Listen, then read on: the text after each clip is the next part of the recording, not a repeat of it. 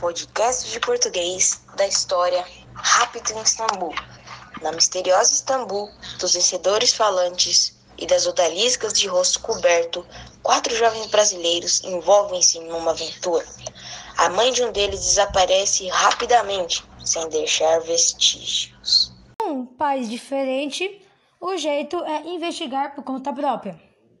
A turma acaba descobrindo uma quadrilha sinistra de traficantes de mulheres brancas escravas, onde a pobre raptada estava sendo obrigada a dançar a dança do ventre.